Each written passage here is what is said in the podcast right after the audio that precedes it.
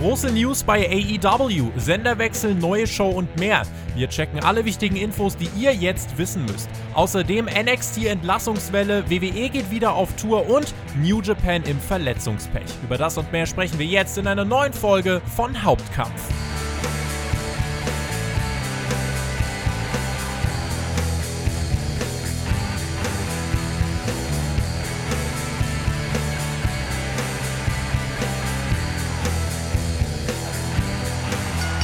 Also, von zu wenigen wichtigen Themen kann keine Rede sein in unserer geliebten Wrestling-Welt. Wir bringen euch auf den neuesten Stand der Dinge und liefern euch die Infos, die ihr wissen müsst.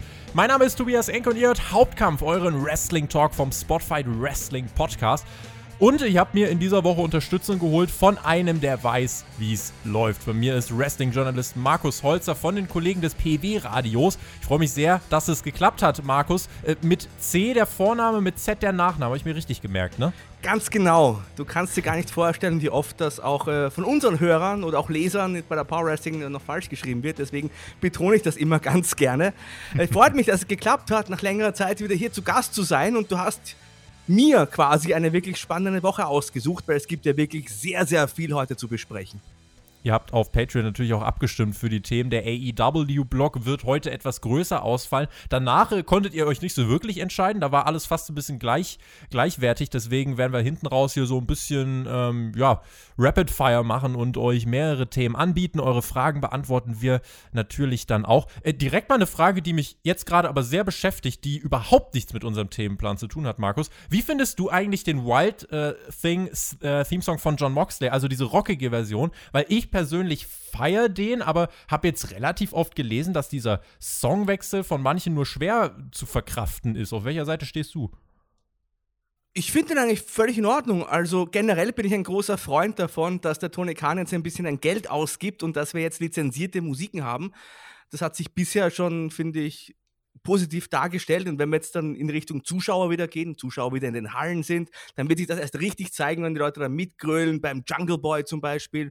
Oder eben auch beim John Moxley. Und ich, ich fand die letzte, die erste Version von den Trucks recht überraschend fand ich okay, aber ich glaube, die neue Version von der Punkband X, ich glaube, der Song ist aus den 80ern in dem Fall, ja. da kann man noch ein bisschen besser mitgrölen und das ist wahrscheinlich dann in der Live-Situation noch besser. Also mir gefällt das ich glaube 85 kam der Song raus. Ich habe den auf YouTube jetzt ein paar Mal auf, auf, auf Loop gehört quasi. Auf Spotify gibt es den auch. Äh, ihr könnt uns das gerne mal schreiben, auf welcher Seite ihr steht. Äh, es ist ja quasi ein Tribut an sein großes Vorbild Atsushi Onita und äh, das ist ja, also Moxley ist sehr von ihm inspiriert, ist ein Deathmatch-Wrestler und ähm, deswegen finde ich, passt es eigentlich schon. Ist eine Frage der Geschmäcker, keine Frage von Geschmack, sondern der Zahlen und der Fakten. Das ist unser erstes Thema. Wir bleiben bei AEW. Dort gab es nämlich große Neuigkeiten zu verkünden.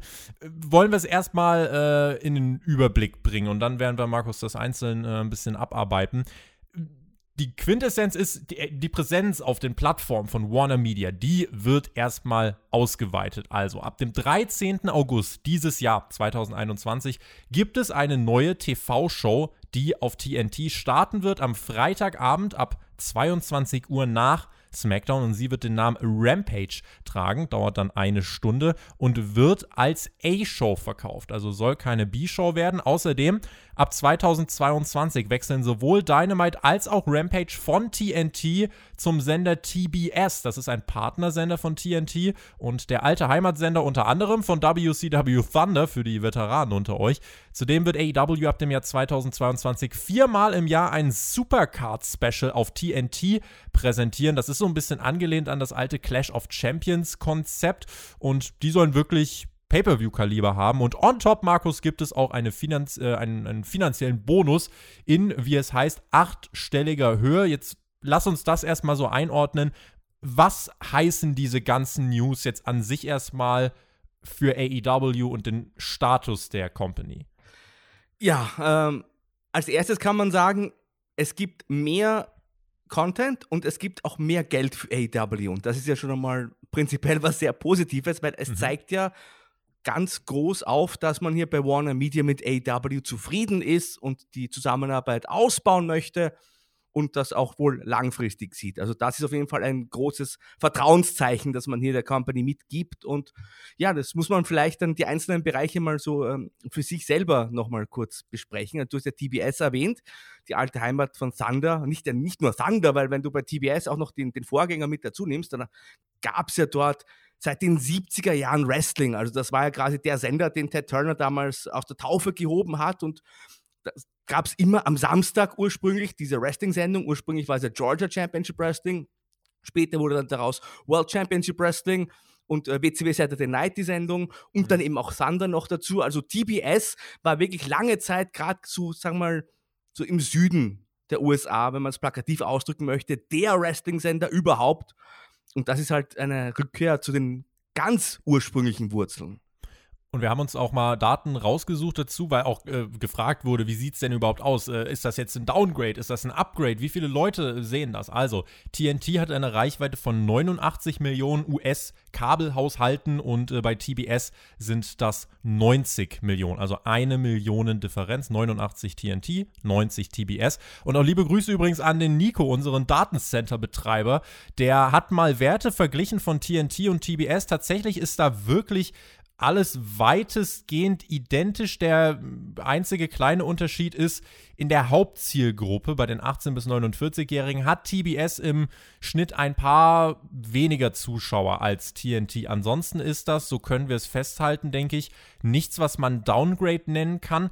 Was vielleicht noch ein Faktor ist, Markus, der Sender TNT hat jetzt insgesamt in den, also in den ganzen USA vielleicht noch mal ein bisschen das höhere Prestige, kann man glaube ich so sagen, ne? Ja, das war halt vor allem früher auch noch mal deutlich stärker ausgeprägt. Da war es ja auch eine kleine Sensation, als dann quasi Monday Nitro gestartet ist. 1995, weil eben TNT so die Prestigemarke damals noch bei Turner Media war und als der Turner gesagt hat, komm, wir machen jetzt Catchen am Montagabend und zwar bei TNT, da haben dann quasi auch innerhalb der Firma die Mitarbeiter die Augen aufgerissen. Heutzutage ist wahrscheinlich TNT auch noch ein bisschen prestigeträchtiger, aber das ist nicht mehr so explizit ausgeprägt wie damals, würde ich sagen. Also im Großen und Ganzen hält sich das schon die Waage. Ich meine, TNT hat halt noch die NBA und damit sprichst du halt generell wahrscheinlich ein bisschen auch eher die jüngere Zielgruppe an, als bei TBS, wo sehr viele äh, Sitcom-Wiederholungen mhm. auch laufen, was ähm, mir sehr gut gefällt, muss ich sagen. Aber im Großen und Ganzen ist es eigentlich völlig egal, sage ich jetzt von die Sender sind jetzt von der Verbreitung her, du hast ja gerade die Zahlen sogar schon genannt und auch vom Ruf her ziemlich gleichwertig. Das wird, also Downgrade ist es nicht, nein. Wenn wir dann auch mal jetzt gucken, also es läuft dann ab 2022 sowohl Dynamite als auch diese neue Sendung Rampage, die laufen dann beide auf TBS. Rampage startet dann jetzt schon im August. Was können wir denn von dieser Show erwarten, wenn man uns sagt, das wird 60 Minuten lang, es wird eine A-Show? Also das wird ja dann demnach nicht ein bisschen Dynamite-Zuarbeitung, sondern da tut sich dann ja wahrscheinlich auch was, oder?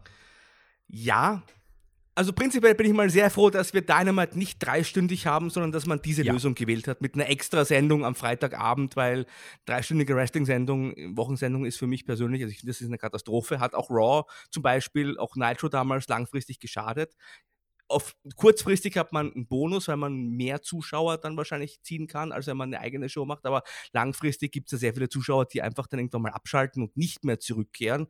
Deswegen ist das schon mal die richtige Wahl meines Erachtens nach. Ähm, ja, der Tony Khan hat gesagt, es wird eine A-Show. Ich gehe trotzdem fest davon aus, dass es so nach ein paar Monaten eine A-Show mit Sternchen wird. Also das war ja auch bei Thunder zum Beispiel so, ich ziehe einfach den Vergleich weil es irgendwie auch passend ist. Das war ja damals die zweite Show von WCW. Da waren ja auch die Stars eigentlich alle dabei, vor allem anfangs, ein Hogan, ein Flair, ein Hart, ein Goldberg und, und so weiter. Und später noch, wenn sie Lust hatten. Ja, dann, ja, dann sowieso, ne, aber ursprünglich eben auch. Und trotzdem war es ja schon so, dass du in erster Linie Nitro schauen musstest und bei Thunder ist zwar auch was passiert, aber du hattest eine Zusammenfassung dann am Montagabend und wenn mhm. du dann Thunder mal verpasst hast, war es nicht ganz so schlimm. Und ich glaube, es wird am Ende auch daraus hinauslaufen. Natürlich hat man im Sinne, hier zwei A-Shows zu bringen, aber ich glaube, das funktioniert einfach nicht. Es wird immer daraus hinauslaufen, dass du eine wirklich Nummer 1 Show hast, die du sehen musst und dass das andere halt so ein bisschen ein, ein Bonuszuckerl ist, würde ich sagen. Also es werden die Stars dort auftreten, Kenny Omega wird dort auftreten und Moxley. Klar, die sind ja auch alle da beim Taping. Trotzdem glaube ich, dass Dynamite die Nummer 1 bleiben wird. Ich denke auch, dass eine Hierarchie bei zwei Shows schon wichtig ist, gerade äh, wenn du den Zuschauer jetzt nicht direkt überfordern willst. Klar, die ersten Wochen, ich denke, da wird man was raushauen. Ich bin da mal gespannt, was die Quoten dann dahergeben. Und äh, danach glaube ich aber auch, dass es äh, schon so eine Show wird, die man klar auch nutzen wird für Leute wie Jungle Boy, Darby Allen und so weiter, um die da weiter in den Ring zu stellen. Ähm, aber die ganz großen Schlüsselmomente, ja, die Twists and Turns, die erwarten uns dann weiter bei ähm, AEW Dynamite und den großen Events. Also es wird eher so eine ja, A- oder B-Plus-Show.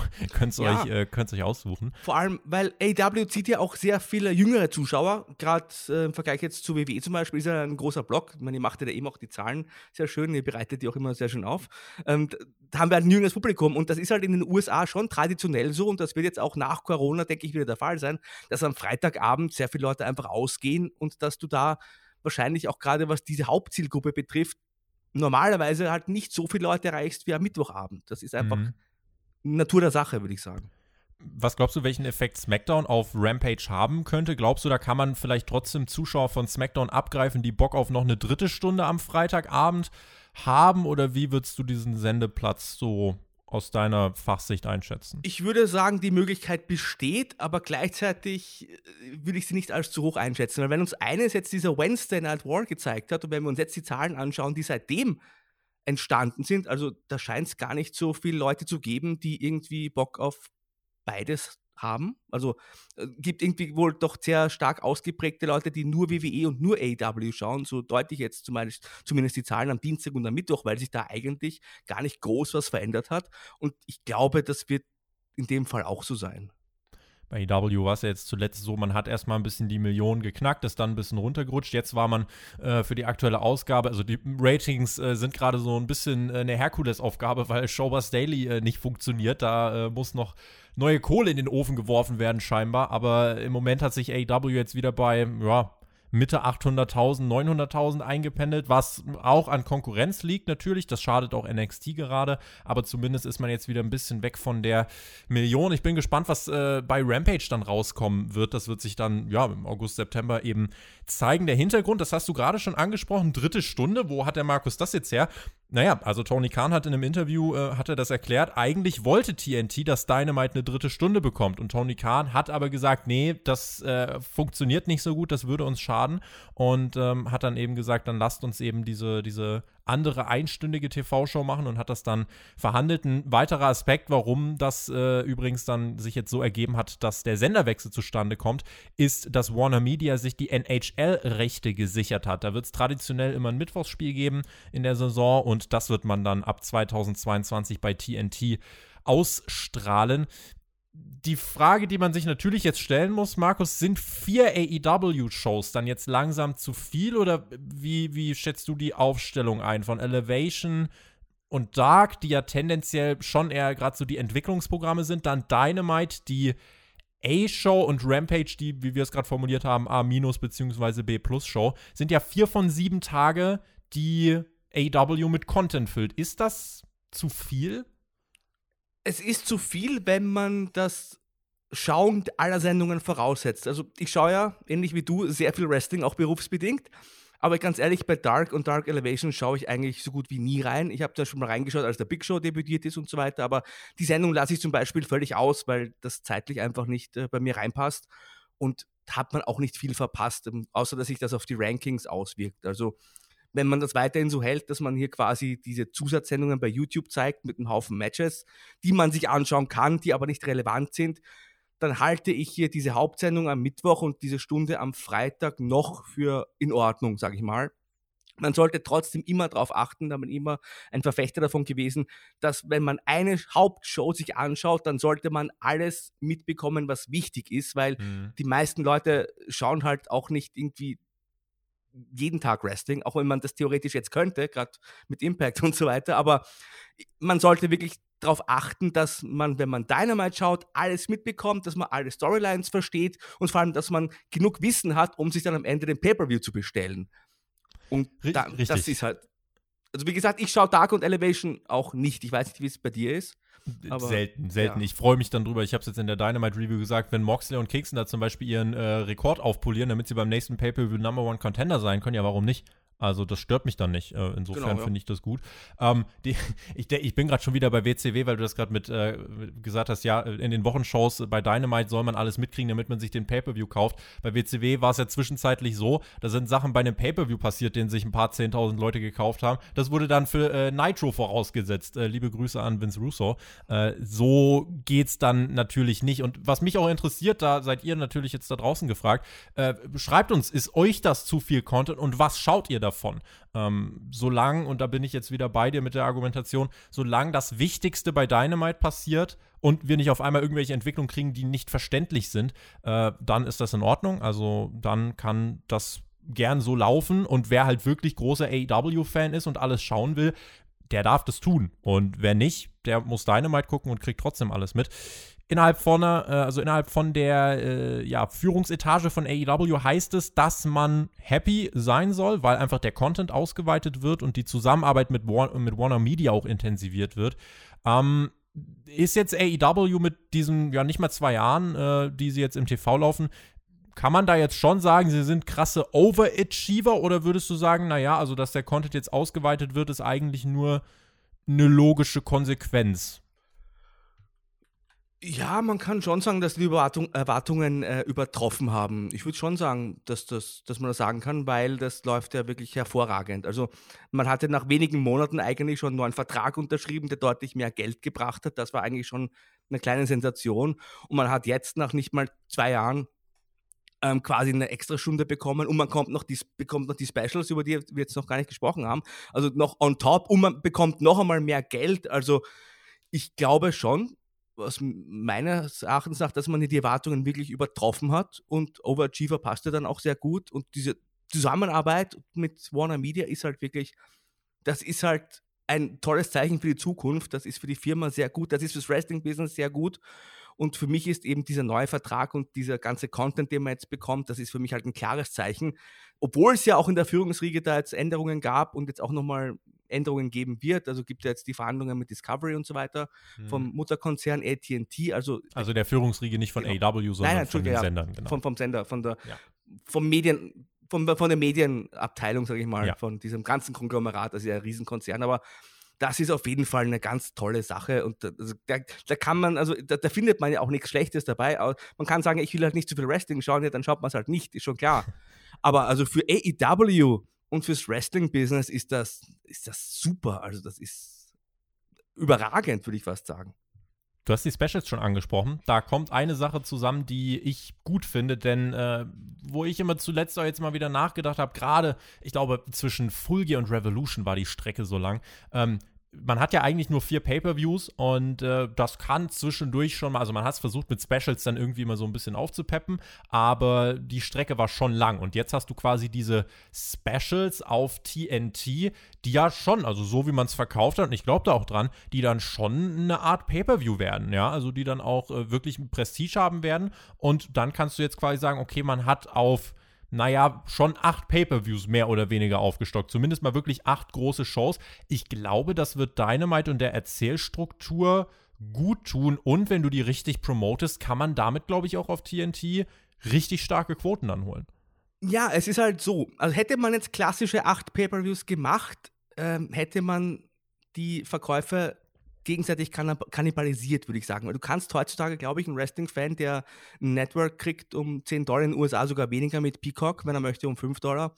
Mhm. Also ist es sehr schwer, dem acht oder zehnmal pro Jahr zu sagen, jetzt hier 50, 60 Dollar, bitte, wir zeigen ja. jetzt ein 3-Stunden-Pay-Per-View. Und das ist halt einfach so. Ich sage nicht, Pay-Per-View ist nicht tot, aber man darf es halt nicht ausreizen.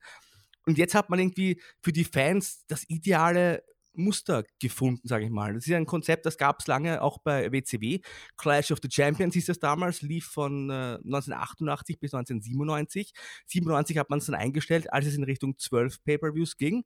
Aber da war das auch so, dass es diese TV-Specials gab, auf TBS damals, die in regelmäßigen Abständen auch so kleine Großereignisse im Free-TV eben waren. Und ähm, wie gesagt, für die Fans ist es halt die bestmögliche Situation. Sie kriegen jetzt quasi ein Pay-per-View umsonst und bleiben bei ihren vier ganz großen Pay-per-Views, die halt dann auch entsprechend ein Geld kosten.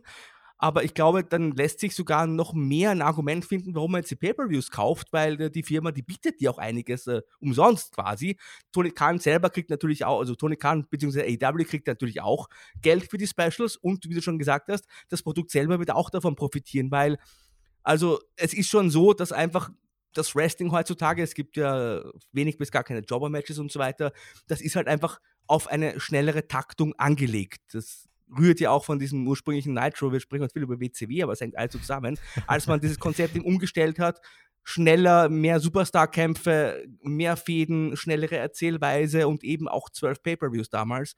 Und so ist das Wrestling halt heute auch angelegt. Und durch diese zusätzlichen vier Events kannst du halt jetzt wunderbar diese großen Shows reinbringen und halt immer eine heiße Show bieten und dieses hohe Erzähltempo auch weiter hochhalten. Lass uns auf Fragen aus der Community mal schauen. Die konntet ihr jederzeit stellen als Supporter auf patreon.com slash spotfightpodcast. Da könnt ihr übrigens jetzt auch noch schnell beim Double or Nothing Tippspiel mitmachen, mal als heißer Tipp. Dominik hat uns gefragt, das haben wir schon beantwortet, äh, ist TBS in mehr Haushalten in den USA empfangbar als TNT und denkt ihr SmackDown ähm, ja, äh, wird viele Zuschauer verlieren, falls die Shows parallel laufen. Nee, also sie laufen, wie gesagt, nicht ähm, parallel. Und welchen Effekt das haben wird äh, auf, auf die Quoten von Rampage, das gucken wir mal. Ich weiß nicht, äh, wollen wir out of the blue irgendwelche Zahlen tippen oder hältst du das jetzt noch für unseriös? Ich weiß gar nicht, wie viel man überhaupt mit Dynamite im Herbst erreicht. Also da ist ja alles möglich von 700.000 mhm. bis 1,2 Millionen. Also das traue ich mir ehrlich gesagt jetzt seriös nicht zu. Also ich nehme an, man wird äh, ordentliche Quoten erreichen. Man wird in der Hauptzielgruppe sicherlich einen Top 5 Wert oder sagen wir meistens einen Top 5 Wert erreichen, wie man es jetzt auch am Mittwoch schafft. Ich denke, das ist auf jeden Fall drin im Kabel-Ranking und das wird das Wichtigste sein, sage ich mal, auch aus Sendersicht glaube, die erste Show wird man schon so pushen, dass man die vielleicht irgendwie sogar über eine Million kriegt. Danach wird sich schätze ich jetzt, das ist aber auch nicht seriös, aber schätze ich auf, aus dem Bauch raus, dass wir auch dann irgendwo bei den ja, hohen sechsstelligen Zahlen unterwegs sind, wie sich es dann wirklich darstellen, wie sich die Quoten jetzt natürlich auch bis Herbst entwickeln. Gerade auch wenn die Fans dann wieder da sind, müssen wir abwarten. Ich sag mal Dynamite minus 100.000 über den Daumen. Ja, könnte, könnte eine gute Prognose sein, genau. Da würde sich dann auch diese Hierarchie wieder zeigen. Dennis Baumann hat uns geschrieben: Hallo Tobi und Markus. Tony Kahn sagt, Rampage wird keine B-Show. Angenommen, die Zuschauerzahlen würden eher gegen diese Aussage sprechen, würde es sich dann trotzdem lohnen, relevante Stories und Fäden bei Rampage zu präsentieren, damit es von der Masse nicht als Dark Elevation Abklatsch abgestempelt wird. Die Rostertiefe ist ja durchaus vorhanden. Ich glaube, den Punkt müssen wir noch machen. Also, das muss sich schon abgrenzen ne? von äh, irgendwie boah, jetzt, ich will natürlich niemandem was Böses, äh, aber keine Ahnung, Danny Limelight gegen äh, Sonny Kiss, ne? So in die Richtung dürfte es dann da jetzt nicht gehen. Also bei allem Respekt vor den beiden. Nein, nein, aber du kannst zum Beispiel einem, einem Griff Garrison kannst du da zum Beispiel einsetzen, Singles-Run geben. Also Leute, die man von Dynamite kennt, die aber vielleicht nicht ganz oben in der Hierarchie stehen, die kann man da besonders featuren und hier und da auch mal eben einen Star, einen Moxley im Tag Team Match oder was auch immer. Ich glaube, so würde das gut funktionieren. Acclaimed, Jungle Boy, Darby Allen, wie sie alle heißen, so die kann man da, denke ich, äh, auf jeden Fall präsentieren. Ricky Starks, ähm, und so weiter und so fort. Also für die äh, ist das auf jeden Fall eine gute Bühne. Wenn sie bis zum Herbst nicht eh schon wieder Topstars sind, wer weiß, das äh, wird sich da zeigen. Aber genau, also diese, diese kannst, Abstufung muss es geben. Entschuldige, du kannst ja auch einfach machen am Anfang, weiß nicht, du sagst, der, der TNT-Titel wird halt immer am Freitag zum Beispiel, wird dort immer aufs Spiel gesetzt. Dann hast du mhm. immer ein, da dein, so wie das der Cody auch gemacht hat bei ja. Dynamite am Anfang, hast du immer da das TNT-Title-Match und bleiben ja trotzdem am Mittwoch noch genügend Stars und du kannst das Match am Freitag quasi dann am Mittwoch aufbauen. Ja. TNT-Titel heißt übrigens dann auch weiter TNT-Titel, also auch beim Senderwechsel auf TBS. Finde ich aber ist gar kein Problem, weil wenn es eh vier Specials mindestens auf TNT geben wird, äh, dass der Titel weiter so heißt, ähm, ist jetzt, finde ich, kein Dorn im Auge, ne? Ja, passt ja auch zu Dynamite und TNT. Also Eben, da, muss ja gar nicht der Sender sein, kann ja auch das äh, TNT, die chemische Zusammensetzung genau. sein. Sebastian hat uns noch geschrieben, findet ihr, es war der richtige Schritt von Tony Khan, dass er Warner die dritte Stunde Dynamite ausgeredet hat äh, und stattdessen lieber Rampage an den Start bringt? Mittlerweile dann vier AEW-Formate, da wird es mittlerweile sogar für mich als Fanboy schwierig, alles zu schauen. Äh, grundsätzlich, alles ist besser als drei Stunden ja. Dynamite-Edition, ne? ja, absolut. Also, wie gesagt, also kurzfristig bringt eine dritte Stunde sicherlich mehr als eine eigene Sendung. Langfristig macht man sich aber da sehr viel kaputt. Und deswegen will ich das quasi für die Zukunft, mit Hinblick auf die Zukunft, als absolut hundertprozentig, tausendprozentig richtige Entscheidung von Tony Khan äh, ein, einschätzen. Und ja, ich meine, wenn du halt alle Formate schaust, dann ist es wirklich, es ist halt sehr viel. Stell dir mal vor, du guckst auch nochmal alles vom WWE, dann hast du auch nochmal NXT UK und, und 205 Live, Live und Superstars und, und so weiter. Also klar, also es bleibt dir wahrscheinlich auch nichts anderes übrig, als irgendwann dir selber zu überlegen, was muss ich sehen, was möchte ich sehen und worauf kann ich vielleicht verzichten. Und vielleicht kannst du ja, weiß nicht, auf Dark Elevation auf einige Matches dann verzichten. Ja, einfach selbstbestimmter Konsum. Am Ende kommt es halt einfach auf die großen A-Shows an und ob die Ratings produzieren oder nicht. Deswegen, ja, also das, äh, das spannende Thema zu AW und zu den TV-Verträgen, beziehungsweise zu dieser neuen Show, die jetzt kommt. Ihr dürft natürlich weiter auch Fragen stellen bei den nächsten Ausgaben von Hauptkampf. Wir schließen den Blog dann jetzt erstmal und machen weiter, denn wir haben doch trotzdem ordentlich was auf dem Zettel. Werbung ich liebe eure Arbeit bei Spotfight und ich habe der ganzen Y-Food-Sache aus eigenem Interesse eine Chance gegeben. Ich komme aus dem Leistungssportbereich und muss sagen, Y-Food ist klasse und sättigt wirklich. Dafür Thumbs up und liebe Grüße. Das hat uns ein Hörer über Instagram geschrieben. Und wenn auch ihr Bock auf gesunde Ernährung habt, wenn mal keine Zeit oder Motivation zum Kochen da ist, dann solltet auch ihr Y-Food eine Chance geben. Mit dem Rabattcode Spotfight15 spart ihr 15% auf das gesamte Sortiment. Schaut einfach mal auf yfood.eu vorbei oder klickt auf den Link unter dem Podcast. Und jetzt Füße hoch, es sei denn, ihr hört uns im Auto und viel Spaß beim Weiterhören. Werbung haben doch trotzdem ordentlich was auf dem Zettel und gehen jetzt von AEW hin zu WWE. Ähm, zwei Dinge, die da kurz äh, abgehakt werden wollen. Das ist einmal die Fanrückkehr und die Entlassungswelle bei NXT. Beginnen wir bei NXT. Es ging los am Mittwochabend, als äh, der Referee äh, Drake Words entlassen worden ist. Es folgten dann einige weitere Talente, darunter Kavita Devi, Jessamine Duke, Vanessa Bourne, Referee Jake Clemens, Brandy Lauren aka Skylar Story, Ezra Judge, der Velveteen Dream, das gab man am Donnerstag noch bekannt und leider aus deutscher Sicht äh, hat es auch Markus Axel Tischer erwischt. Sein Vertrag läuft ja Mitte Juni dann jetzt aus, wie er bekannt gegeben hat, und wird dann eben leider nicht mehr verlängert. Ja, also bei wem fangen wollen wir mit Axel Tischer anfangen? Einfach. Also, nicht, zu jedem kann man gar nichts mehr sagen, weil viele standen ja auch, aber zum einen oder anderen vielleicht. Also in dem Fall kann man schon sagen, also hatte er ja tatsächlich diesen, diesen großen ersten Run, sage ich, bei NXT Sanity, diese frühe Phase, fand ich sehr stark. Damals mit äh, Killian Dane und mit Eric Young. Also das war ein schöner Stable. Dann gab es ja ganz kurz die Beförderung zu SmackDown, wo nach anfänglichem Push man irgendwie gar nicht mehr gewusst hat, was man mit denen machen soll. Hat man mit Nikki Cross hat man quasi aus dem Stable rausgezogen und dann hat man mit den Jungs irgendwie gar nichts mehr angefangen.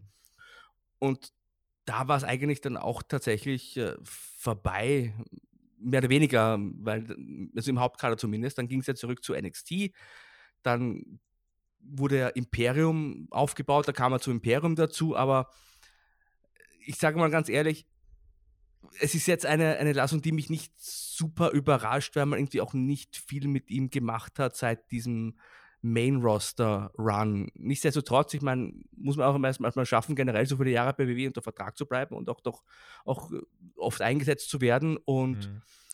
ja, ich, ich bin gespannt tatsächlich, was er jetzt, ob er in den USA bleiben möchte. Ich, also wenn er irgendwie hier und da mal in die USA reisen möchte, könnte ich mir vorstellen, durch die Verbindung mit Eric Young, der bei Impact ja sehr stark involviert ist und da bärenstark wieder unterwegs ist, dass man da eine Möglichkeit findet. Er würde meines Erachtens nach super bei Violent by Design reinpassen, das ist der Stable von Eric Young. Ansonsten wird sich wahrscheinlich WXW auch sehr freuen, hier mal wieder einen Mann zu bekommen, der, wie gesagt, sehr viel Erfahrung bei WWE hat. Das ist unbezahlbare Erfahrung, die er dann nach Europa wieder mitbringt. Absolut. Also generell gibt es wahrscheinlich in Europa, also Deutschland, auf der Insel, überall, auch auf dem Kontinent, äh, keine Promotion, die ihn nicht gerne äh, buchen würde. Und also denke, wir haben von ihm selber jetzt noch lange nicht das, das letzte gesehen. Ich meine, bei WWE, wie gesagt, ich, ich finde schon, man muss erstmal das schaffen, da so lange als Deutscher unter Vertrag zu stehen und da eben auch mal, zumindest mal auch in den Hauptkader berufen zu werden und so weiter. Also das ist äh, erkannt, also ist, war eigentlich ein guter Run. Hat mittlerweile sogar schon Booking-Anfragen aus Bulgarien bekommen, wie mir zugetragen worden ist. Also insofern, äh, er, er, wird, er wird unterkommen ähm, und wir haben ja bei uns auch ein Video gemacht zu äh, Axel Tischer und ähm, dass ja sein Vertrag dann ausgelaufen ist. Könnt ihr gerne mal bei uns auf dem Kanal anschauen. Haben wir 10 Minuten Kurz-Podcast drüber gemacht. Ähm, anderer Name, der jetzt natürlich am äh, Donnerstag nochmal, ja, hat er für Furore gesorgt, also für Furore hat er vor einem Jahr gesorgt, als Speaking Out am Start war. Jetzt äh, ein Jahr später, ein Jahr zu spät in meinen Augen, die äh, Entlassung vom Velveteen Dream. Ähm, weiß gar nicht, kann man da noch so viel zu sagen, außer dass es, äh, ja, eigentlich zu lang gedauert hat, dafür, dass jetzt WWE nicht so furchtbar viele Gegenargumente hatte. Ja, also ich bin ja generell, was so Internetvorverurteilungen betrifft, muss immer genau von Fall zu Fall schauen, meines Erachtens nach. In dem Fall war es halt einfach so, dass es hier ja auch äh, Screenshots gab. Es gab auch sogar Tonbandaufnahmen und Audioaufnahmen. ja. Also äh, in dem Fall war es ja dann schon eher auch klar, was mich insofern noch, ja, was ich insofern interessant finde, war ja, dass da der Paul Levesque vor einiger Zeit ja noch gesagt hat, ja, wir haben eine interne Ermittlung durchgeführt, wir haben nichts gefunden und damit war das Thema auch erledigt quasi. Und dass man sich jetzt doch noch von ihm getrennt hat. Ähm, habe auch gehört und gelesen, er war ja unter den Kollegen auch nicht sonderlich beliebt. Das kommt ja auch nochmal mhm. hinzu. Also es ist schon insofern bemerkenswert, dass du jetzt einen Mann hast, der ist 25 Jahre alt, der galt vor, sagen wir mal, vor, vor so zwei bis drei Jahren als vielleicht heißeste Aktie bei NXT. Ein, ja. ein, ein wie soll ich sagen, not, ein Projekt, das man eigentlich nicht versauen kann, unter Anführungszeichen. Er hat alles mitgebracht, was man bei WWE braucht. Er hat einen guten Look gehabt, er war charismatisch, war am Mikrofon gut, gut im Ring war er okay, aber das ist ja auch nicht so wichtig in dem Fall. Aber der war doch wie geboren, sage ich mal, für dieses Sports Entertainment nach Vince McMahon und jetzt durch Selbstverschulden ist mit 25 Jahren eigentlich die Karriere vorbei. Ich meine, wer, wer, er wird bei AW nicht unterkommen, der wird auch, nehme ich an, bei Impact nicht unterkommen oder generell bei einer größeren Promotion. Also das ist halt, ist halt ein harter Schritt, sag ich mal. Sollte die Karriere vorbei sein, finde ich es in dem Fall nicht bedauerlich, muss ich sagen. Also da wird WXW auch nicht zugreifen. da wird WXW auch nicht zugreifen. Referee Drake Würz, äh, da gab es jetzt in letzter Zeit so ein paar krude Vorfälle. Einfach, er hat sich da auf, ich sag mal, öffentlichen Veranstaltungen rumgetrieben, die äh, ja, noch nicht verfassungswidrig sind, aber die zumindest mal äh, sehr skurril wirken. Äh, wer sich da genauer einlesen will, der kann das tun. Da müssen wir jetzt, glaube ich, nicht allzu viel zu sagen. Nein, und also, vielleicht eine, nur eine Sache, also hat er kürzlich ja bei diesem Schoolboard-Meeting war er dabei und hat ja. er seine Theorien preisgegeben und das hat er in einem Polo-Shirt mit NXT-Logo gemacht und hat halt quasi seinen Arbeitgeber dort vertreten und das ist halt extrem dumm. Also egal welche Ansichten ja. oder was auch immer, aber wenn du da hingehst oder eine Videokonferenz machst und dich aber in deinem Firmenshirt präsentierst, quasi als Sprecher deines Arbeitgebers, ich meine, das ist halt schon sehr dumm, ganz ehrlich. Absolut, absolut, ja. Also äh, deswegen, ähm, ich weiß noch, dass bei den anderen Talenten, weiß ich tatsächlich äh, sogar aus erster Hand, dass als Grund auch angegeben wurde, dass man durch die Pandemie noch Einsparungen treffen musste. Deswegen hat es hier noch ein paar andere ähm, erwischt, dass man jetzt mit Rekordgewinnen wirklich seinen Mitarbeitern sowas verkauft. Nun ja, ähm, das sind jetzt aber erstmal die Namen gerade gewesen, die wir genannt haben, zum Zeitpunkt unserer Aufnahme zumindest. Am Freitagabend sollten in der Zwischenzeit jetzt noch andere Namen folgen. Erfahrt ihr es hier auf unserem äh, News-Kanal natürlich und auch bei Twitter at spotfight.de. Generell wirkt es irgendwie jetzt gerade so, bei NXT sucht man so ein bisschen danach. Was, was will man jetzt eigentlich sein? Das Interesse im TV nimmt gefühlt ein bisschen ab. Das Momentum in der TV-Show will nicht so wirklich aufkommen. Diese Entlassungswelle, gut, betraf jetzt weniger die wirklich groß gepushten Namen. Schade finde ich es halt um Imperium, weil hat, hatte man jetzt, finde ich, mit Axel Tischer eigentlich mit der Attacke, hatte man jetzt so einen Story-Aufhänger, wo ich gesagt habe, ach, guck mal, da haben wir was. Jetzt ist der auch weg. Wirkt so ein bisschen, als wäre NXT auf der, auf der Suche, ne? Ja, also überrascht habe ich Vanessa Bourne übrigens auch noch, weil ich fand, die hatte auch was. Hat irgendwie so einen speziellen mhm. Look und irgendwie fand ich so charismatisch. Hätte mir besser gefallen als Eva Marie, aber gut, ist eine andere Sache. So als neuer, als frisches Gesicht, sage ich mal. Aber ja, ich, ich muss generell hat halt NXT auch bei mir so ein bisschen an, an also anders ausgedrückt. Ich habe ein bisschen an NXT-Interesse verloren, seit es halt zweistündig geworden ist weil es einfach sehr viel ist und da hat sich auch das ganze Pacing geändert, es hat sich das Booking geändert. Es ist einfach nicht mehr das NXT, das ich zuvor wirklich sehr, sehr gerne geschaut habe. Und offensichtlich, wenn man sich die Zahlen anschaut, geht es ja dann auch vielen Leuten so wie mir. Also ich habe irgendwie, weiß ich nicht, nicht mehr so jetzt das Interesse, mir jede Woche NXT anzuschauen, wie es früher war. Und es, ja, es sind auch die großen Namen, sage ich mal, die sind weg und eben die Sendung ist sehr lang und man probiert irgendwie viel aus, aber es zündet nicht so richtig. Was glaubst du, was die Motivation gewesen sein könnte für diese Entlassung? Ja, finanziell, also kann man halt noch mal noch ein bisschen bessere Zahlen präsentieren. Also ich glaube schon, dass man da eiskalt den Rotstift ansetzt. du Kapitalist! Gut, ja, gut, beim Velveteen Dream und beim Drake Words waren es wahrscheinlich andere Gründe. Ich glaube, einen Velveteen Dream hätte man nicht entlassen unter normalen Umständen. Und ja. Drake Words war ja auch ein sehr, sehr guter Ringrichter. Den hätte man wahrscheinlich auch nicht entlassen, entlassen unter normalen Umständen. Aber ansonsten hat man wahrscheinlich einfach mal geguckt, wen, wen können wir loswerden und haben es gemacht. Man muss ja auch sagen, prinzipiell ist es ja auch in Ordnung, dass man einfach mal hier den, durch den Kader äh, durchmischt und auch mal guckt, ja, okay, wen können wir auch gebrauchen, wen nicht. Mhm. Und es gibt ja dann auch so Geschichten wie Ty Conti fällt mir halt ein, die ja auch entlassen wurde, die eigentlich auch nichts gerissen hat, muss man ganz ehrlich sagen, nach ihrer Teilnahme beim Mae Young Classic. Vier Jahre im Performance Center ja. gewesen, glaube ich. Ne? Und ist also. jetzt hier eine der großen Gewinnerinnen des Jahres. Also ich weiß es nicht. Vielleicht gibt es ja unter den Entlassenen auch Leute, die es jetzt nochmal richtig wissen wollen und die sich halt nochmal hocharbeiten. Also das Ende bei WWE muss ja nicht das Ende der Karriere bedeuten. Ja, so sieht's aus. Und die andere Meldung, Markus, äh, die sich jetzt auf WWE bezieht, da geht es einfach darum, der Marktführer geht wieder auf Tour. Man erzählte beim letzten Treffen mit den Anlegern nach dem Quartalsbericht, dass man so im Spätsommer damit plant, äh, Ende zweites, Anfang drittes Quartal. Jetzt mit der Rückkehr zum Tourbetrieb hat man äh, jetzt schon bekannt gegeben, wird es aber schon ein bisschen eher ausfallen. Wir sind noch acht Wochen davon entfernt, äh, nämlich SmackDown am 16. Juli wird stattfinden, dann in Houston, Texas, wieder live vor Fans und ab dann wird man für erstmal 25 Shows äh, auf Tour gehen. Also hat dann sich jetzt auch was vorgenommen und äh, zieht dann jetzt natürlich nach. AEW fängt jetzt an im Juni, WWE dann im Juli und äh, wir sind bald den Thunderdome los. Ja, super. Ich meine, muss ich ganz ehrlich sagen, man hat sich ja Mühe gegeben. Ich möchte die WWE jetzt auch nicht verteufeln, weil mit dem Thunderdome, man hat sich zumindest was überlegt und es gab halt, oder gibt halt noch immer auch die Pandemie und es ist natürlich auch in Ordnung, dass man da was probiert hat. Und das war auch deutlich besser als die Zeiten vor dem Thunderdome, als man da nur im Performance Center die Shows aufgezeichnet hat. Nichtsdestotrotz, ein Live-Publikum ist im Wrestling durch nichts zu ersetzen. Also ich freue mich schon sehr.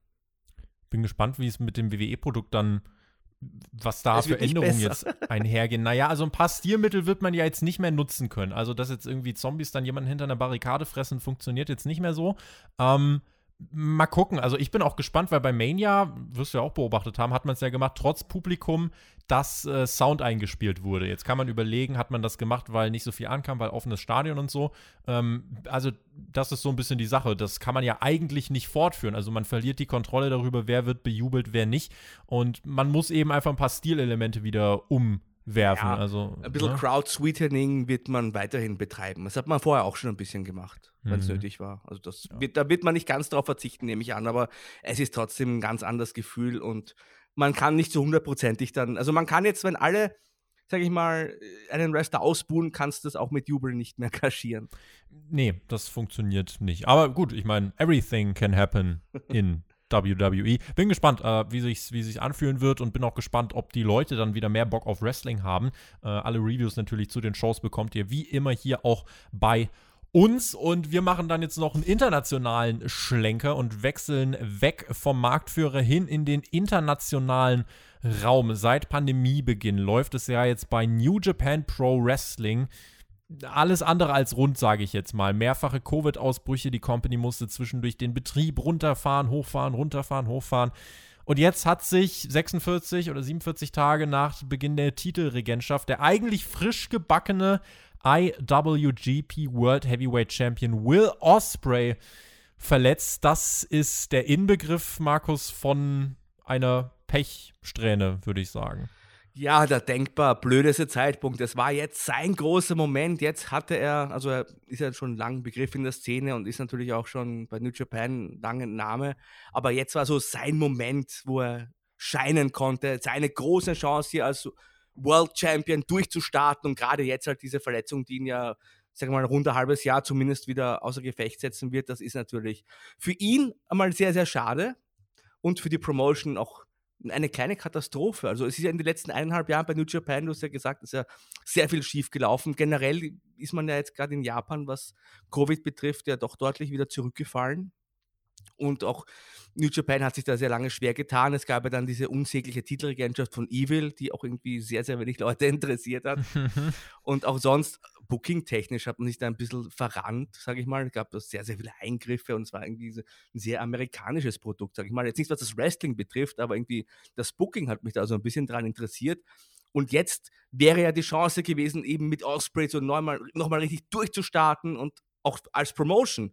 Und das ist halt wirklich ist halt schade und jetzt weiß ich gar nicht, ich weiß nicht, man kann es am besten, ich glaube, Ibushi ist ja auch noch verletzt. Mhm. Jetzt kann es eigentlich nur am besten dem Okada den Gürtel geben. Das wäre, glaube ich, jetzt einfach mal meine Wahl. im Zweifelsfall immer Okada. Äh, Oder Suzuki, wäre auch mal ein geiler Champion. Suzuki, Shingo Takagi. Also es gibt ja, also da gibt es schon Namen, also man wird sich da schon irgendwas ausdenken. Ich meine, jetzt zum Zeitpunkt unserer Aufnahme hat man da noch nichts bekannt gegeben, ob das jetzt ein Turnier wird oder ob man würfelt, keine Ahnung, wie, was man da machen will.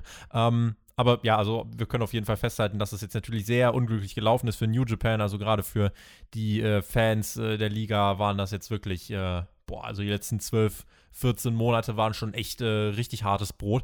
Weil wir gerade auch schon bei NXT, da hast du es auch schon so angedeutet, wo steht denn New Japan jetzt gerade bei dir im Kosmos? Also man hat ja auch die Kooperation mit Impact und AW. Ich finde halt tatsächlich durch diese Auftritte ist New Japan präsenter als mit den eigenen Shows, gefühlt. Das ist aber jetzt nur meine subjektive Ja klar, ich gehe natürlich auch davon aus, dass ihr euch alle die Pay-Per-Views von Impact bei Fight bestellt habt. Das liegt ja mir besonders am Herzen als Kommentator. Nein, also ich versuche auch immer äh, von New Japan äh, mitzubekommen, was, was läuft und schaue mir die großen Shows dann nach Möglichkeit auch immer an.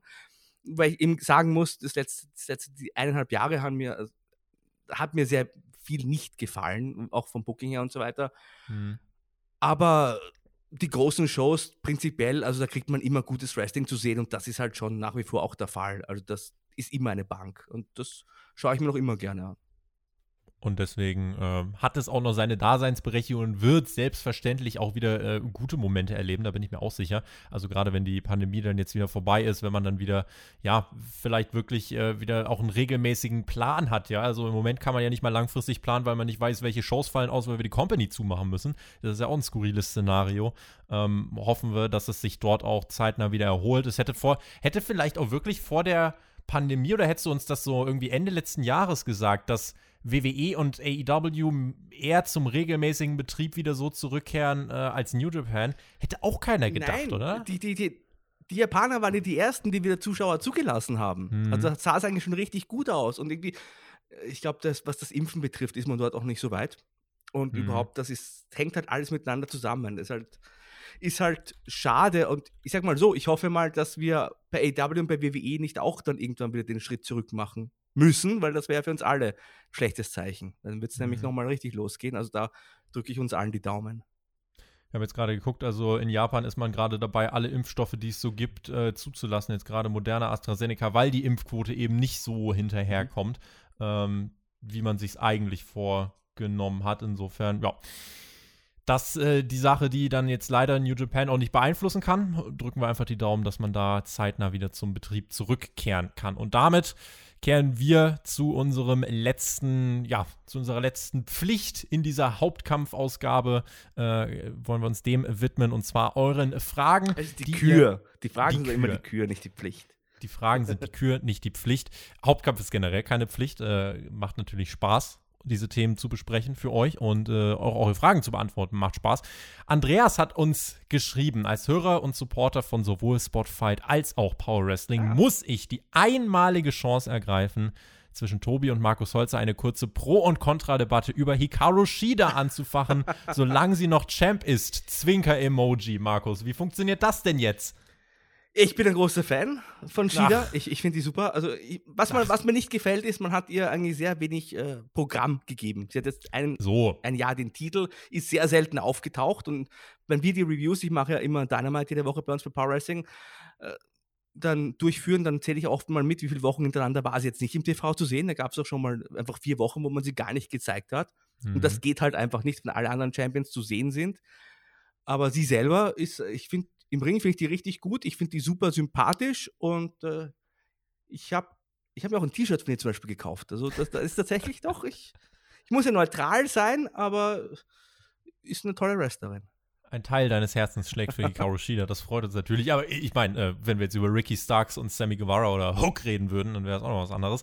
Ähm, okay, wenn wir aber das mit den Geschichten ausklammern, wenn ich überlege, was, was dann trotzdem äh, die Sache bei Hikaru Shida ist, ich glaube, die Sachen, die mich stören, äh, ist zum einen, dass ihr Charakter, glaube ich, einfach zu na, stale würde man sagen im Englischen. Also, dass er einfach zu sehr stagniert. Da ist mir zu wenig Entwicklung hinter gewesen. Und ich glaube einfach, dass äh, sie auch am Mic jetzt nicht so gut ist, wie es vielleicht ein Women's Champion in der Aufbauphase eines Brands sein sollte. Natürlich kann man Videopakete machen, das hat man zwischendurch auch gemacht und einfach untertiteln.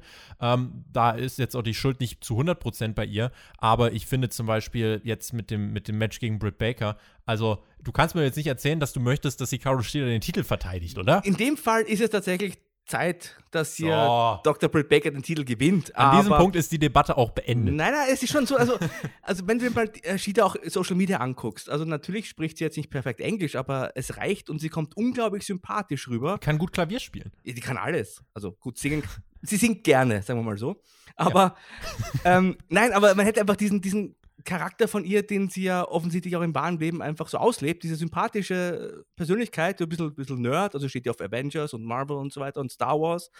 Und das hätte man einfach besser transportieren können, sie einfach ein bisschen nahbarer darstellen können. Also bei AW wurde sie halt meistens nur in Matches gezeigt und das war's. Aber ich finde, man hätte einfach hier die Person durch Videopackages äh, oder kurze Clips einfach den Leuten näher bringen müssen. Und ich glaube, es hätte auch funktioniert, weil gerade ja die jüngere Generation, die der AW schaut, ich glaube, die sind dem auch aufgeschlossener gegenüber, wenn sie jetzt nicht perfekt Englisch spricht. Ja, also das, deswegen sage ich ja, also man hat es ja eine Zeit lang mhm. auch gemacht. Äh, es ist halt, ähm, man hat es dann nicht gut verkauft. Man hat nicht mit ihren Stärken gearbeitet, so ja, wie man das eigentlich ja. machen sollte. Und äh, das war leider so ein bisschen für sie dann ein Bremsklotz. Äh, ich bin jetzt übrigens auch ganz offensiv für einen Double Turn bei Double or Nothing. Zum einen äh, würde Shida dadurch eine neue Charakterdynamik bekommen, als hier, wenn sie einfach mitten im Match den Fans den Mittelfinger zeigt. Nein, sowas macht die nicht. Doch, soll Nein. sie mal machen. Ja, da soll sie mal, dann wirst du gucken, sage ich dir. Die, die, die, wird den Leuten nie ja, den Mittelfinger zeigen. Die ne? haut dir ihr Piano, haut sie dir um die Ohren. Und äh, Britt Baker wird im gleichen Zug Face, wird von den Fans dann bejubelt und äh, holt sich den Titel. Ich glaube, da hätte man, äh, hätte man Mehrwert, weil Baker wird eh, also die nimmt ja auch keiner als Ziel wahr. Insofern ähm, finde ich, wäre das eine Möglichkeit. Äh, aber ich freue mich, äh, dass wir jetzt trotzdem unsere Argumente ausgetauscht haben, Markus. Na klar, also kann man sachlich auch analysieren. Und klar, auch wenn man einen Wrestler mag oder nicht, also natürlich gibt es immer auch einfach objektive Fakten. Und in dem Fall ist es einfach so, natürlich, dass Dr. Britt Baker wäre sicherlich jetzt zu dem Zeitpunkt eine, eine passende Titelträgerin. Da möchte ich gar nicht widersprechen objektiven Fakt ist, finde ich auch, dass die AW Women's Division mittlerweile, das habe ich in der Review schon gesagt, mittlerweile auch äh, deutlich trotzdem Schritte nach vorn gemacht hat. Also wer jetzt zum Beispiel sagen möchte, unter Hikaru Shida ist die Women's Division untergegangen, äh, das ist jetzt auch nicht korrekt, denn äh, immerhin muss man trotzdem sagen, dass äh, ihre Pay-Per-View-Matches die meiste Zeit abgeliefert haben, fand ich dann unterm Strich. Ähm, und man muss auch einfach jetzt mal gucken, was man bei AW in der Zeit trotzdem aufgebaut hat. Ja? Jade Cargill, Red Velvet, Ty Conti hast du schon angesprochen, Britt Baker haben wir, NRJ, äh, die jetzt leider noch verletzt äh, ausfällt. Also da sind schon ein paar heiße Eisen im Feuer. Auch eine Serena Deep zum Beispiel. Ähm, ich finde jetzt einfach so ein Titelverlust von Hikaru Shida würde nochmal so ein Zeichen setzen, dass man da jetzt wirklich Schwung reinbringt. Aber jetzt zum Beispiel sich hinzustellen und zu behaupten, die Women's Division bei AW ist nicht mehr TV-würdig, also ich finde, das Argument ist mittlerweile auch äh, über sein Ablaufdatum drüber. Um man, viele Monate. Man sollte sich einfach mal ein bisschen mehr trauen. Also man kann auch ruhig mal zwei längere Matches zeigen. Oder also länger meine ich jetzt mal ein bisschen mehr als fünf Minuten zum Beispiel. Es, zeitlang war es immer so, dass man im vorletzten Segment immer ein kurzes Women's Match gezeigt hat. Ja. Aber man kann auch mal eine Promo zeigen, man kann auch mal zwei Women's Matches zeigen. Also die Leute werden auch nicht davonlaufen. Ich meine, das hat ja auch äh, der Main Event gezeigt, äh, dieses Unsanctioned Match hat ja super äh, Ratings bekommen oder eingefahren. Also ich finde, da sollte man ruhig noch ein bisschen mehr sich trauen, sage ich mal, und noch ein bisschen mehr auf die Frauen setzen. Und dann gibt es da auch genügend äh, Ladies, die da absolut abliefern können. Da bin ich überzeugt davon. Hannes hat uns geschrieben, freut mich, dass Markus wieder dabei ist. Seht ihr denn für Roderick Strong eine sinnvolle und erfüllte Zukunft in der WWE oder doch eher in der nächsten Entlassungswelle? Na, Roderick Strong ist halt ein, ein, ein guter Wrestler, ich finde aber, er hat absolut nicht genügend Ausstrahlung, um jetzt zum Beispiel im Hauptkader durchzustarten. Also es ist halt äh, ein guter Wrestler, den man bei WWE auch gebrauchen kann. Äh, braucht man immer. Also auch, aber ich sehe jetzt nicht, dass er irgendwie weiß ich nicht, United States Champion wird oder Intercontinental Champion oder so noch drüber hinaus. Gleichzeitig sehe ich aber auch keinen Grund, ihn zu entlassen. Also ja. ist halt ist halt mehr so ne wieder diese Richtung ist halt nicht so dieses hat nicht dieses larger than life Sports Entertainment Potenzial, wie es halt beim Produkt WWE für einen großen Durchbruch dann irgendwie doch schon ein Stück weit vorausgesetzt wird. Ähm, und ist halt, ja, ich meine, da waren es die letzten Wochen, hat man ja schon trotzdem, er steht ja irgendwie immer im Fokus. Man kann jetzt nicht sagen, dass er irgendwie nur wie eine graue Maus behandelt worden ist, aber er ist jetzt, ja, mit seinem Charisma keiner, der dir so, wenn du nicht wirklich ein Fan von ihm bist, der dir richtig lange im Gedächtnis bleibt. Leider. Ähm, aber trotzdem, also als Wrestler rein handwerklich äh, von ja. dem, was er da macht im Ring, kannst du überhaupt nichts sagen. Also der Mann ist in seinem Beruf wirklich gut. Ähm, bei WWE kommt es halt auch auf Faktoren neben dem Ring an. Und äh, da würde ich jetzt gar nicht mal sagen, dass er schlecht ist, aber andere sind halt einfach besser. Er war in der Gruppierung äh, gut aufgehoben, sage ich mal. Ja. so, den kannst du wunderbar in einem Stable präsentieren, aber halt nicht als Hauptfokus. Ja. Dominique hat geschrieben, wo kann man das Match von Omega und Andrade denn eigentlich legal gucken? Ich habe vor der Aufnahme noch mal kurz ein bisschen recherchiert, habe jetzt nichts Exaktes gefunden. Die letzte Triple Mania, korrigiere mich, wenn ich falsch liege, die lief doch for free, oder nicht? Also die konntest du doch auf, die konntest du doch streamen auf YouTube, meine ich. Dezember war das, meine ich, 2020 oder so. Ja, also ich weiß es gar nicht mehr, ehrlich gesagt. Mhm. Und ich weiß auch nicht, also legal, also man wird es im Internet schon irgendwo finden. Ich meine, ja, also ich meine, äh, weißt du, was ich meine? Ich will auch niemand jetzt hier zu. Nicht anstiften zu Straftaten. Anstiften, nein, aber wird darauf hinaus. Wenn man das Match sehen will, kann ja. man es sehen. So. Aber also, worauf ich hinaus wollte, also, wenn die letzte Triple Mania jetzt for free kam, wüsste ich jetzt zumindest nicht direkt, warum sie jetzt dann vielleicht nicht mehr for free kommt. Ich weiß nicht, ansonsten mal wirklich vielleicht die Anbieter abklappern. Fight ist ja auch immer gut aufgestellt mittlerweile. Ähm, und ansonsten wird man, wenn das Match stattfindet, man wird das irgendwo sehen. Ist halt die Frage, will man es unbedingt live schauen oder will man es im Nachhinein schauen? Nachhinein ist natürlich nochmal leichter. Ähm, wir stiften natürlich nicht zu Straftaten an, also bitte nicht in einem illegalen Stream oder so schauen. Davon raten wir tunlichst ab. Aber äh, Omega gegen Andrade, es wird denke ich, für uns in Europa eine Möglichkeit geben, das legal zu gucken. Ne? Wenn es eine legale Möglichkeit gibt, sollte man die immer nutzen. Und das sage ich auch als jemand, der selbst äh, davon profitiert, sage ich mal, wenn jemand ein Podcast-Abo abschließt oder sich ein Heft kauft oder so. Also wenn es eine legale Möglichkeit gibt, würde ich nie jemanden anstiften, weil die Leute natürlich generell auch immer dann äh, Geld verdient haben, deren Leistung abliefern. Und wenn es halt die Möglichkeit nicht gibt, dann wird es die doch geben. Was hältst du von der Ansetzung? Omega gegen Andrade. Die Entlassung von Andrade ähm, war ja äh, für einige dann doch relativ plötzlich. Und jetzt, ein äh, paar Wochen später, steht er einfach in dem Match gegen Kenny Omega bei Triple Mania. War jetzt auch nicht abzusehen. Also, es gibt ja, aber war er vorher in Mexiko ein großer Star und bestimmt ein klar. aufregendes Match. Also, klar, kann man, kann man das bringen. Und er wollte ja auch schon lange weg. Und für ja. ihn hat sich ja jetzt auf den ersten Blick zumindest auch richtig ausgezeichnet, äh, ausgezahlt, meine ich natürlich. Ähm, ja, weil er hat halt jetzt einen großen Main-Event und der, der Omega ist jetzt eh Hans Dampf in allen Gassen, sage ich mal, mit seiner Titelsammlung. Der äh, hat wirklich ordentlich Gold und Silber auf den Schultern und um die Hüfte und um die Füße und was weiß ich noch wo. Ähm, bin ich gespannt. Also, das wird für Andrade vor allem auch so diese erste Bewerbung nochmal außerhalb von WWE. Also, wir wissen natürlich, dass er catchen kann, aber auch das wird so sein großer Auftakt jetzt nochmal in die Zeit nach WWE. Er ist ja jemand, der das Wrestling-Business liebt und der trotzdem auch groß rauskommen will und der auch glaubt, dass man das neben WWE schaffen kann. Und da wird das jetzt natürlich für ihn einfach mal so, eine, ja, so, ein, so ein Test, äh, wie er denn da noch abliefern kann. Ich glaube, äh, wir dürfen uns da auf ein, ein Wrestling-Spektakel freuen, denn die beiden, also ja, Kenny Omega kann eh mit jedem gefühlt arbeiten. Andrade hat bei Sogar NXT mit einer Gummipuppe. Sogar mit einer Gummi, Yoshi Hoko heißt sie, glaube ich, oder so. bei New Japan. Äh, hat auch Ibushi-Matches bestritten. Jedenfalls äh, Omega gegen Andrade, da können wir uns sicher sein, dass da was wirklich Starkes rauskommt. So, Markus, damit hätten wir es. Ich bedanke mich für deine Expertise und bedanke mich natürlich auch bei allen fürs Zuhören. Kommende Woche sind wir wegen AEWs äh, Pay-Per-View Double or Nothing nicht mit Hauptkampf am Start, haben dafür aber ordentlich anderes Programm äh, für euch hier am Start und hauen ein raus nach dem nächsten Double or Nothing Preview Raw, SmackDown, NXT Kaderanalyse, Raw vs Nitro Und, und, und, haltet eure Augen offen. Und äh, in diesem Sinne bedanke ich mich auch bei dir nochmal, Markus. Du darfst jetzt die Leute dann gleich in den ja, Rest Sonntag schicken oder in die neue Woche, wann auch immer ihr das hört. Und ähm, ich verbleibe mit GW, genießt Wrestling, schaut Wrestling und schaltet das nächste Mal wieder ein, wenn wir für euch am Start sind. In diesem Sinne, macht's gut. Auf Wiedersehen. Tschüss. Ja, danke für die Einladung. Hat Spaß gemacht. War wirklich eine Menge los in dieser Woche. Ihr könnt mir folgen unter @markusholzer und bei Twitter Markus mit C, Holzer mit Z. Und ja, da werdet ihr dann auch sehen, wo ich so sonst noch so podcaste und schreibe. Das meiste mache ich bei Power Wrestling. Und ansonsten schöne Woche wünsche ich euch allen und viel Spaß beim AW Pay-Per-View, weil da freue ich mich auch schon richtig drauf. Bis zum nächsten Mal verbleibe ich mit drei magischen Worten heute. Die lauten alles erdenklich Gute.